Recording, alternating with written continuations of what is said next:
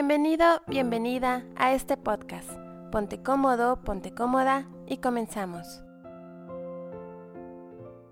Tu casa es tu reflejo. Refleja tu interés, tu creencia, tu vibración y hasta tu pasión. Tu casa transmite lo que estás pensando de ti y del mundo que te rodea. Tu casa es como tú, un imán, que atrae energía muy similar a ti. Tu casa puede llegar a ser un santuario, puede ser un centro de sanación, puede ser un lugar para recargar nuestras pilas. Recuerda que todo en el universo se compone de energía. Todos nuestros sentimientos, pensamientos y emociones, todos, están impregnados en nuestra casa y tienen gran influencia. Las personas que habitan actualmente y los inquilinos anteriores han dejado energía en cada habitación. Así pues, todo se queda grabado en los objetos que nos están rodeando. A esto se le llama energía emocional de la casa. Cada objeto tiene emociones impregnadas, lo veas o no. ¿Más claro lo quieres? Tú y yo no existimos independientemente de nuestra casa. Nuestra casa es una prolongación de cómo nos sentimos. Nuestra casa somos nosotros.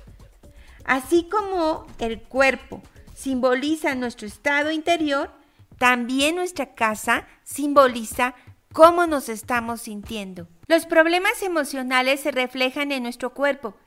Cuando tú estás mal emocionalmente, es más fácil que te enfermes porque tu sistema inmunológico se ha derrumbado. De la misma forma ocurre con tu casa. Cada cosa de tu casa afecta o beneficia la energía de la misma y de todos los que habitan en ella. Tu hogar tiene energía que te fortalece si hay amor y respeto. Pero si tú no le pones atención a tu casa, si en tu casa solo hay conflictos, problemas, rechazo, tu casa aparecerá como muerta en vida. ¿Podemos comunicarnos con nuestra casa? Claro que sí. Nuestra casa puede ser nuestra aliada o nuestra enemiga. Es muy sencillo. El respeto que sientes por tu casa fortalece su espíritu. Si comprendes esto, podrás aumentar la energía de tu casa con la simple limpieza. Hay cosas que tienes que pueden robar energía, pero también hay cosas que nutren tu energía. ¿Cómo es tu casa? Te roba o te da energía. ¿Dónde vives? ¿Estás consciente de cómo se siente la energía? ¿Qué emociones son las que predominan?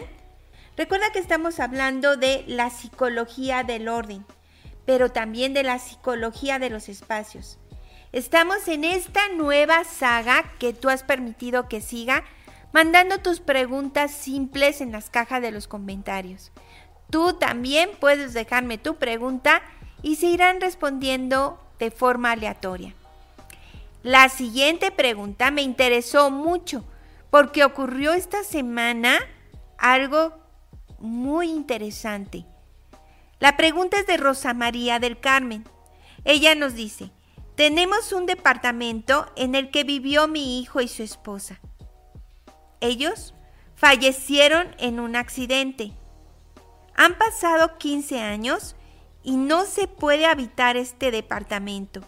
No sé qué pasa. La fachada muestra cierto abandono, pero el interior está un poco mejor. Ahí vivió una pareja que causó daños.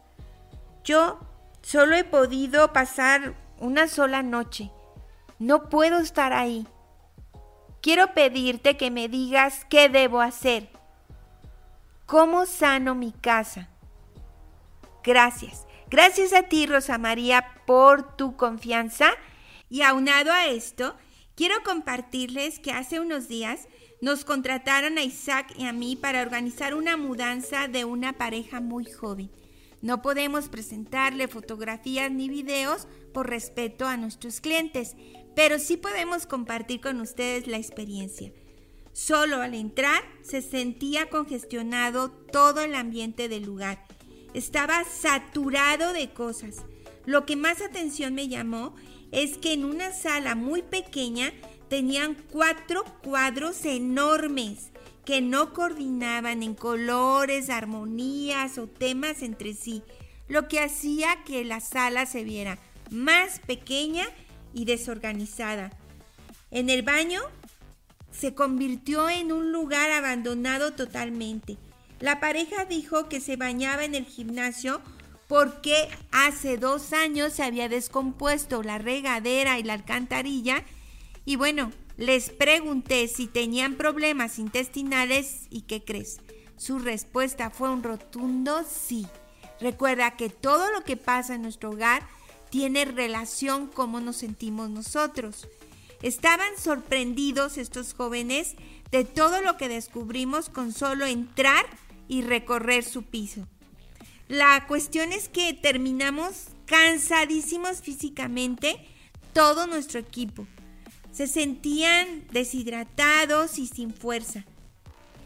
Esta sensación es muy similar cuando una casa o un departamento está robando nuestra energía.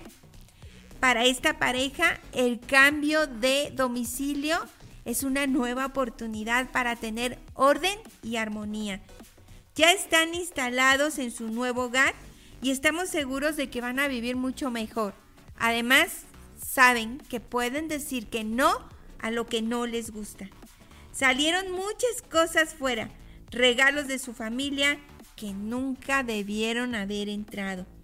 Les comparto esta experiencia porque en verdad es importante tomar conciencia de la energía de las cosas que nos rodean y del lugar que habitamos.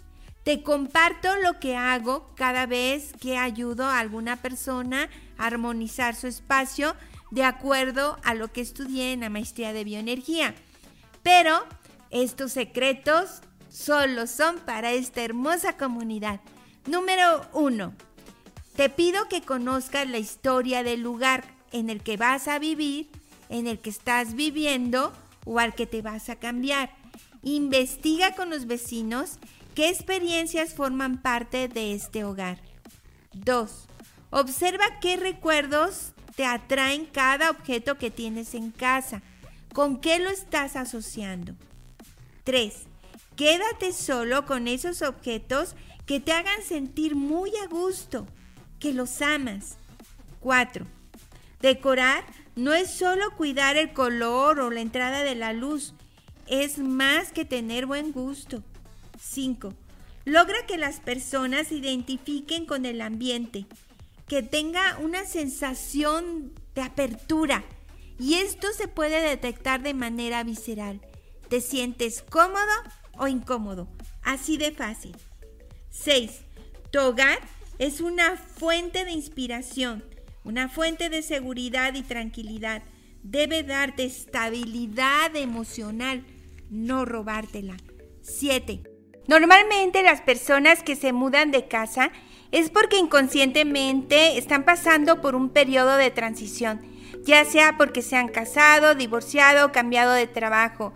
Es decir, algo en su vida también está cambiando. 8. No solo se trata de buscar en el pasado, sino de comprender qué estás proyectando ahora mismo, qué clase de persona y qué clase de lugar sientes que mereces. 9. Revisa qué experiencias han causado impacto emocional en tu vida, porque de manera reactiva traen recuerdos. Cuida los olores, colores y las formas. 10. Desde la neuropsicología del espacio, las experiencias dejan marcadas cada espacio del lugar que generan respuestas físicas. Es decir, puedes sentirte muy bien físicamente en un lugar, o puedes sentirte bastante incómodo y hasta enfermo. 11.